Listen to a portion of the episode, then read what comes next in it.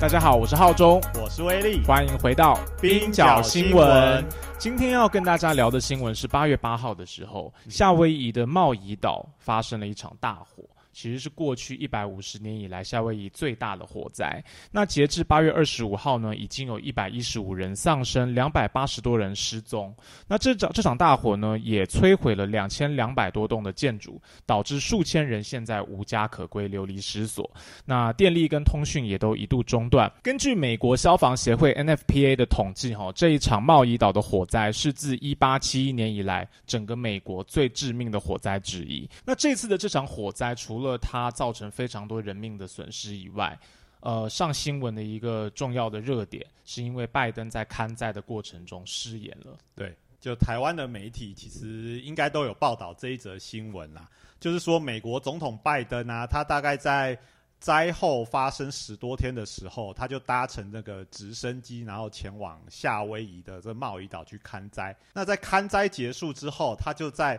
一个叫做拉哈纳镇的一个地方，也是这一次的灾情最严重的一个小镇，发表演说。那他在演说里面说了什么呢？他就说，呃，美国政府会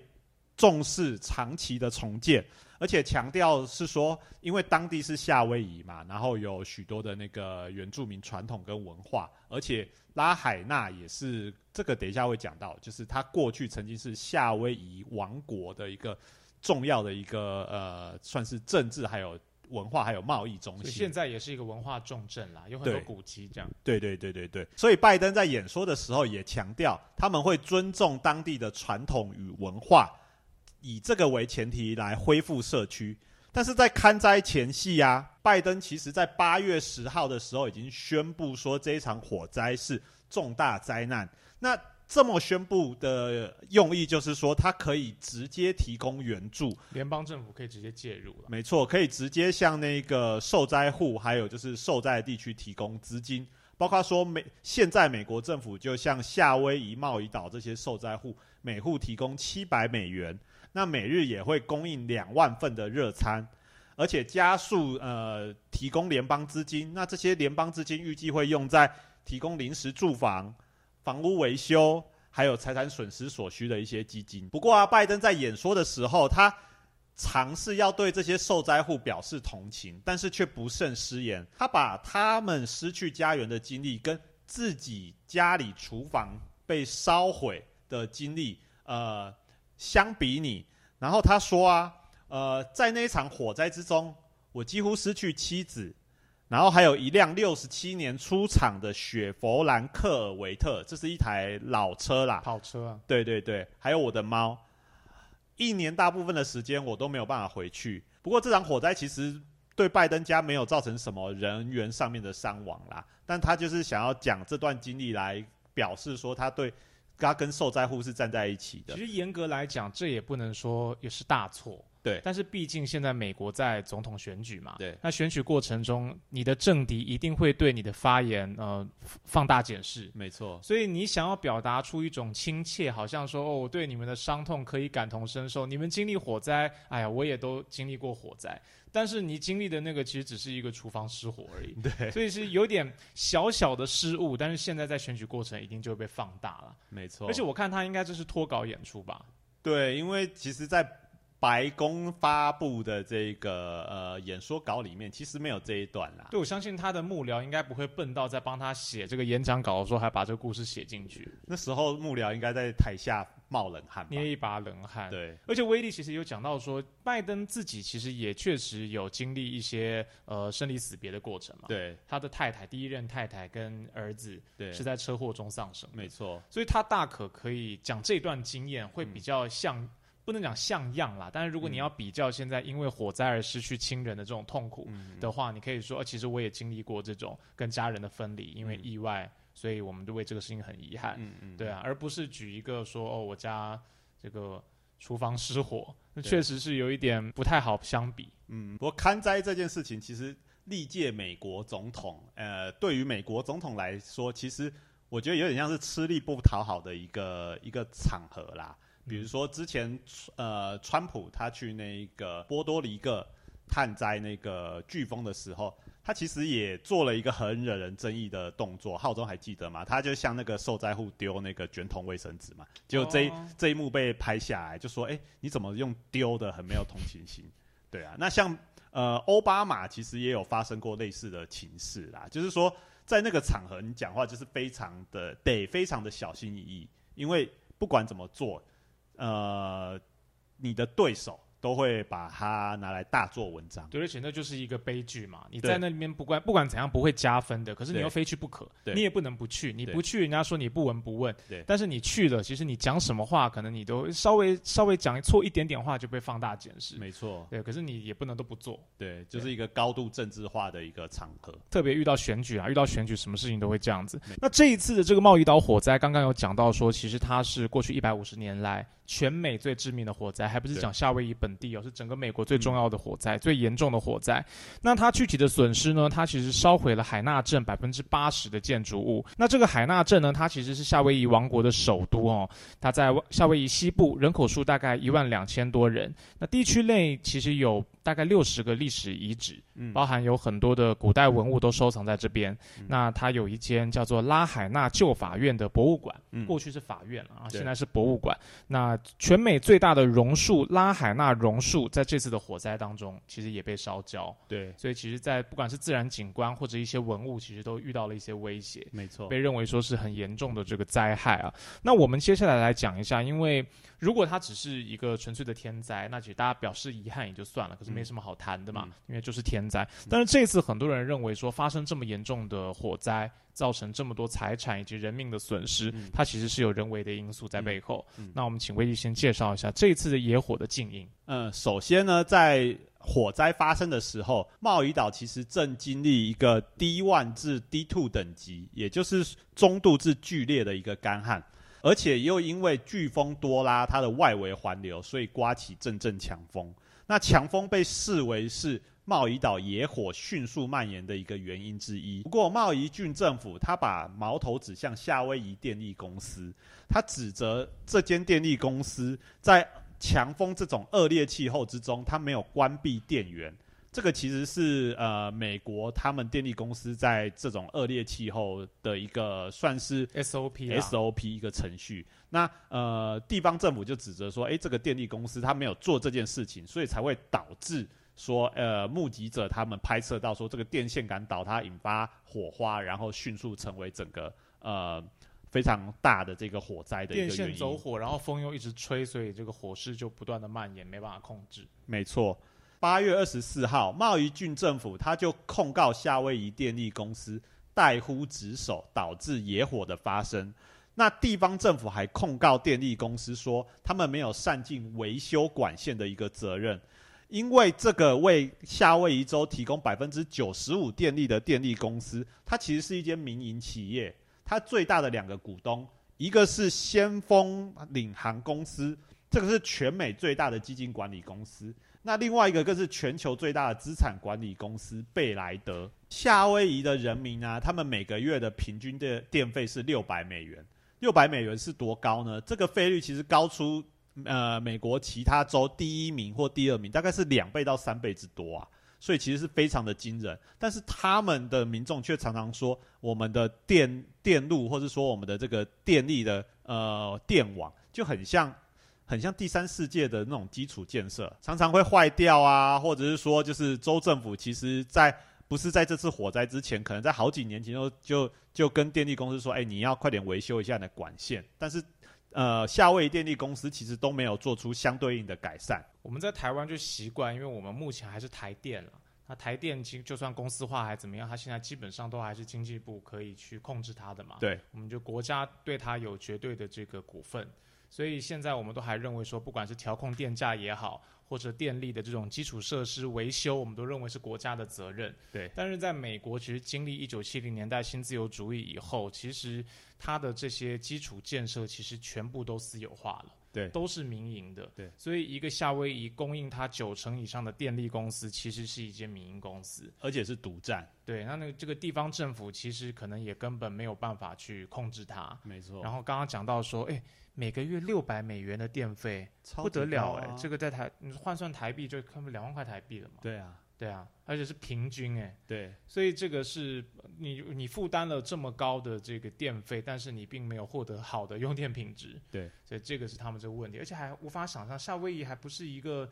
就是没有人的地方，它其实人第一是有它有一定的人口，然后还有观光产业，结果会遇到这样子的问题。对，其实就是一个独占的企业，然后它控制了所有的电力的这个输出。我们都会说资本市场是以价质量嘛，但是其实其实你在夏威夷的例子，你会看到，就是当这个企业变成寡占的时候，它其实。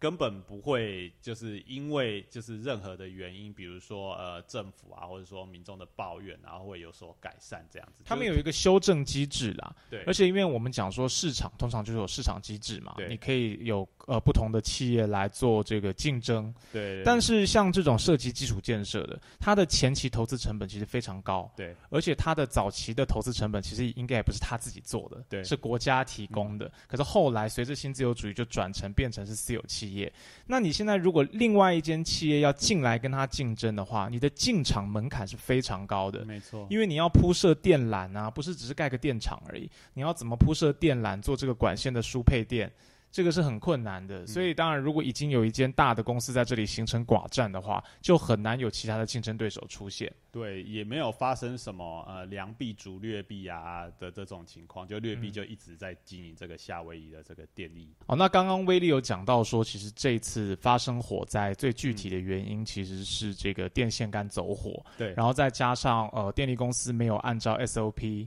去做这个断电的工作，对。那导致说火势一发不可收拾。对，那这个目前其实呃这个地方政府其实已经跟法院提起诉讼了嘛，对。那未来可能会有相关的赔偿措施啊等等的。对当然，其实还有这次还有一个大家所关注的，就是说为什么这个火势会在会形成这么严重？对其实跟整个夏威夷它的这个农业在过去呃几十年来所被被这个大幅度的改造，嗯其实有很大的关系。没错，这个其实就得讲到夏威夷，或者是说夏威夷王国，呃，然后乃至于夏威夷后来被并吞的一个历史啦。就是说，夏威夷为什么是今天大家所熟知的，可能是旅游业很风光啊，或者说可能之前是盛产呃甘蔗或农农呃或凤梨的这这这样的一个地方。那呃拉海纳镇啊，它位于贸易岛的西部。那刚才有提到，它其实是夏威夷王国的一个中心。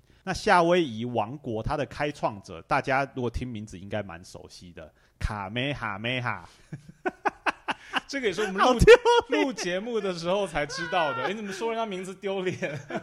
等一下，这段不会被收录进去吧？会，一定会收录，因为我们就是在准备这个节目的时候，然后就发现说，哎，这个国王的名字越念越顺口，对啊很耳熟，不自觉会念的很大声，然后会手部很想要摆一个就是发发气功的就动作。后来就发现他就是龟派气功的那个发功的招式的名字。没错，就是那一个孙悟空他在发功的时候都会讲。那据说这个是这个冷知识啊，鸟山明的妻子她当初就建议那个鸟山明就是啊，你就用那个呃夏威夷王国的这个开创者作为这个气功的名称这样子。嗯嗯，所以就是你再念一次，卡梅哈梅哈仪不要有式，语调，好不好？哦就是名字而已。卡梅哈梅哈仪式。对，这就是他的那个本来夏威夷王国的领导人啦。没错。那在一八一零年的时候，卡梅哈梅哈一世。那在一八一零年的时候，卡美哈美哈一世，他就征服了夏威夷各岛的诸邦，呃，建立了夏威夷王国。那卡美哈梅哈一世，他在拉海纳这里建立了第一个西式建筑，叫做专宫，而且还建立了培养整个王国领导人的一个中等学校，叫做拉海纳鲁纳中学。那后来王国迁都到其他地方，比如说欧胡岛的火努努鲁的时候，其实王国的领导人他们都仍然居住在拉海纳。那美国第一艘捕鲸船，它是在一八一九年抵达夏威夷。那拉海纳它也随着捕鲸，然后传教士的涌入，成为了重要的港口以及重要的商业中心。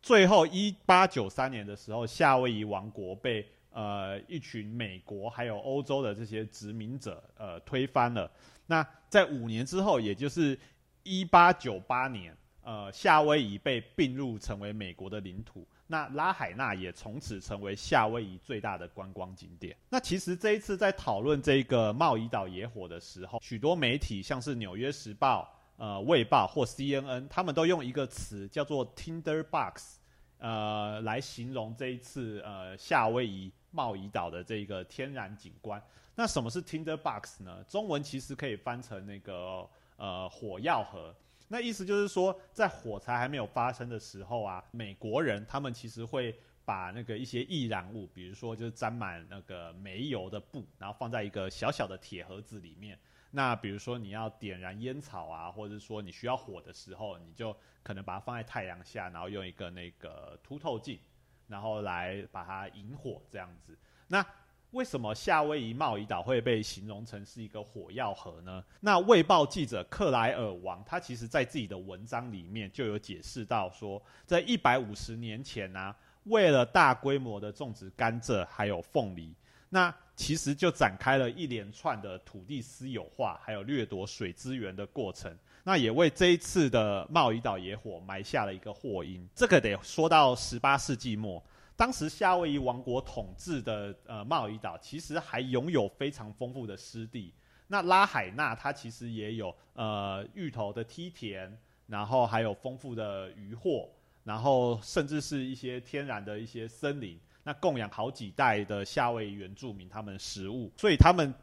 贸易岛当时就被称为是太平洋上面的威尼斯，有这个称号哦。但是夏威夷它也因为气候非常的和煦，而且雨量也非常的丰沛，所以吸引了另外一批人来到这里。那这一批人是谁呢？就是来自欧洲跟美国的这些殖民者，其中最有名的就是亚历山大与包德温，还有贸易土地及凤梨公司。这两个比较大的一个呃开发的公司，那他们在十九世纪初的时候就开始抵达夏威夷，而且为了要种植甘蔗跟凤梨，他们就把原生的树木连根拔起，而且从溪水汲取了大量的水源，那目的是要灌溉作物，所以就把贸易岛这个地方变成一个。种植单一作物的一个大型农场，原来是有一些比较像湿地一样的地方，但是现在因为甘蔗跟凤梨的经济价值比较高嘛，对，所以就全部都把它们取消掉，然后变成是种单一的作物。后来这些糖业巨子啊，还有资本家，他也进一步透过法律，呃，来垄断土地。例如，在一九四八年的时候，卡美哈梅哈三世，也就是呃一世的这个继任者。他提出了一个非常重要而且关键的法律，叫做《大马赫勒法》。好，那马赫勒其实就是有呃重新分配或者说分割土地的这个意思。那简单来讲，这个法律它就把夏威夷的土地私有化了。那而且还允许外国人来购买土地。那这就造成说这些大型农场的呃农场主，他们可以透过购买的方式来囤积土地。那在一八九三年的时候，这群农场主还有资本家，他们就进一步推翻了夏威夷王国，然后罢黜了呃末代的君主是女王利留卡拉尼，把呃为美国并吞夏威夷铺平了道路。那夏威夷的第一任首都呃桑福德多尔，他其实也是大规模农场的这个家族。他的表兄其实就是多尔农场，就夏威夷的一个农场的创始人。所以当时其实这个美国并吞夏威夷，它背后就是一票的这些农业主或农场主在背后推动的啦。对，因为原来的你的这个封建王朝其实有损害他们的利益嘛。对，那其实哦，当然我可以立一些法律去要求你必须要转移土地给我，因为以前在夏威夷肯定是没有这土地都是代代继承的嘛。那现在我这些外人来，我要怎么取得土地呢？我就开始立刚刚讲到的这个大马赫勒法。对对，但是不管怎么样，如果整个国家还是掌握在这个封建王。王朝底下的话，其实对于我要在这里去取得你当地的天然资源或土地，其实相对来说还是有一些限制跟阻碍的。隔层纱。对啊，所以当然我自己人能够掌权是最好的。这个其实也是过去殖民主义的一种标准的形态啦，就是为了天然资源嘛。对。那这些大农场主跟资本家，他们就把贸易岛改造成一个单一作物的大型农场。那直到一九八零年代初期呀，夏威夷的甘蔗产量其实已经可以达到年均量一百万吨。那为了种植甘蔗，其实必须要呃汲取大量的灌溉水源嘛。这个每年大概是数十亿加仑的溪水会被那个这些农场呃汲取，然后用来灌溉作物。而且制造蔗糖其实也需要大量的这个淡水嘛。每一磅的蔗糖，它其实需要两千倍的这个淡水才可以制造。那为了生产这个畜牧的这个饲料，他们也引进了这呃外来的草种，呃叫做几内亚草，台湾应该叫做天竺草。那这种草其实就是专门给那个牲畜当做饲料用的。有一个特性，这种呃天竺草有一种特性，就是它其实非常的易燃。那刚才讲到的，啊，比如说就是汲取这个灌溉水源啊，啊，然后种植这种大，就是种植这种很容易燃烧的草，其实都为那个这一次的贸易岛火灾种下一个原因嘛。这就是为什么他们说整整个夏威夷其实现在是一个火药盒嘛。对，就是它本身非常易燃。对，它本来的土地已经是非常不自然的。所有一般的植物都被拔起来，只种这种呃用大量的水源来种这些单一作物，所以土地变得是很干旱。对，然后再加上又为了要饲养这些牲畜，所以种的这种粮草啊，对，天竺草，对对，天竺鼠是不是就是天竺草？这不太确定啊。对对对对对。对了，总之，但这些东西就会导致说，为什么今天这个火会这么严重？对，那整个夏威夷的这个甘蔗种植啊，大概呃。持续了好几百年，大概一百五十年嘛。嗯。那一直到二零一六年，夏威夷最后一间糖厂关闭的时候，那那个时候其实农场的土地就被这些房地产的投资客所收购。那这些房地产的这些投资客，他其实收购了这些土地，他也没有急着要去新建什么啊，或者说建设什么。它其实有点像是待价而沽的一个心态。嗯，那待价而沽的土地，其实就把它放任在那里休耕嘛。那休耕的状态就是，哎，刚才讲到的天竺草，它就是会持续的蔓延，而且又疏于照料。另外一方面呢，这些房地产投资商，他们也控制了原本农场的这一个渠道。那这些渠道就汲取水，以前是灌溉农作物，现在就是提供给。因为我们大家应该都会有一个印象，就是夏威夷其实它的观光产业非常的发达。嗯，那如今这些房地产或者说土地公司，他就把大量的水源，呃，拿来提供给豪华的旅馆或者说度假村。那根据统计啊，在二零二零年的时候，夏威夷前二十大用水户有十六个，它其实都是观光旅馆或者说所谓的度假村。短期出租公寓这对短期出租公寓也包含在内。那岛上最大的这个用水户，其实就是一个呃叫做华尔道夫度假村的一个旅旅馆呐。它每天光是用水就要消耗五十万加仑。所以其实刚才讲到贸易岛野火，它的导火线其实就是电线杆倒塌引火嘛。那但是这个野火为什么那么的严重？其实现在已经有许多专家，他们认为说，这个不只是一场天灾，更是一场人祸。而且这场人祸从一百五十年以前就种下了祸因。呃，包括说，呃，美国以欧洲以及欧洲这些殖民主，他们为了自己的利益，呃，改造夏威夷的整个生态环境。那到了近代，二零一六年之后，呃，这些当这些大型的农场休耕之后。那取而代之的是所谓的旅游还有观光业，这些夏威夷当地的这些水资源还有土地，其实就一直在掌握在这些人的手中。这些水资源跟土地，他们不是为了生产，或者是说他们不是为了就是呃环境的目的，而是为了呃这些人的利润。所以当火灾发生的时候，像这一次野火发生的时候，其实也有人指责说，哎。为什么就是没有水可以灌溉呢？所以人们也才慢慢发现，哦，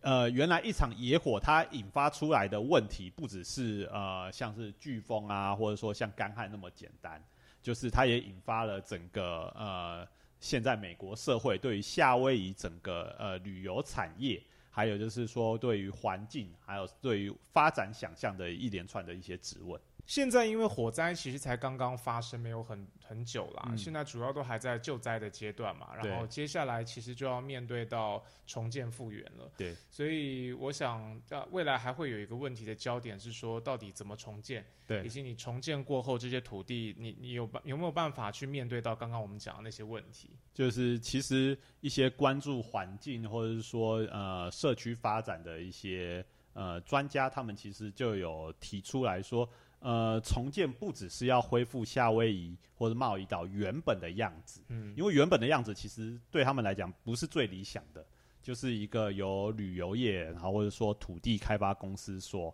垄断或者说所控制的一个地方。他们更期待的是说，就是可以恢复成一个更好、更环境友善的一个贸易岛。你有去过夏威夷吗？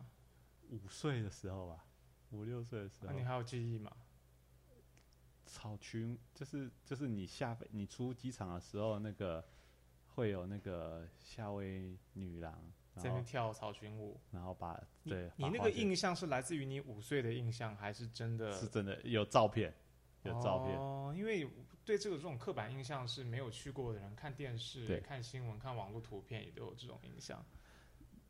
如果你是观光客，就是这种刻板，行程会有对，就一定会有这个东西。哦，对。好，这次跟大家聊这个夏威夷贸易岛的大火哈，其实，在新闻上大家比较多关注的是，因为美国总统的大选，所以现在会放大检视拜登的发言。对那有的人就觉得他失言啊，或者觉得他是不是哦，现在公公众发出现的时候，觉得他这个健康状况好像有点问题。每况到底，对，到底能不能够正再继续参选下一任，然后当完这个总统的任期？嗯但是其实、呃、我们今天跟大家分享的是，其实贸易岛或者说任何一个看起来简单的天灾，它背后其实有很多不简单的复杂的因素。哦没错，，那呃，现在当然我们也持续关心说它的未来的这个重建的会不会顺利。可是，嗯、就如刚刚威力说的，其实重建不是那么困难的事，尤其现在联邦政府钱也都砸进去了。嗯，你要把这个道路重新建立起来，把这个树木重新盖种回来，把这些房子重新盖回来，其实不那么难，只要联邦砸钱都做得到。嗯但是问题是说，你重建完的夏威夷到底是不是呃，还是恢复恢复到其实野火前的样子？嗯因为那个时候，如果你的土地、你的自然资源已经从殖民时代以来就被改变的话，那你把夏威夷现在重建起来，其实也只是等待下一次的危机而已。对对，所以其实未来都还是会持续关注说它这个重建过程，以及后续他们怎么样去包含当地的一些这种土地正义运动，怎么样去争取啊属于他们的正义。嗯好，以上就是这期节目的全部内容。如果喜欢我们节目的话，请帮我们按赞、订阅、分享，然后也可以在 App 上面给我们五颗星的好评。冰角新闻不止冰山一角，我们下周见啦！拜拜拜拜。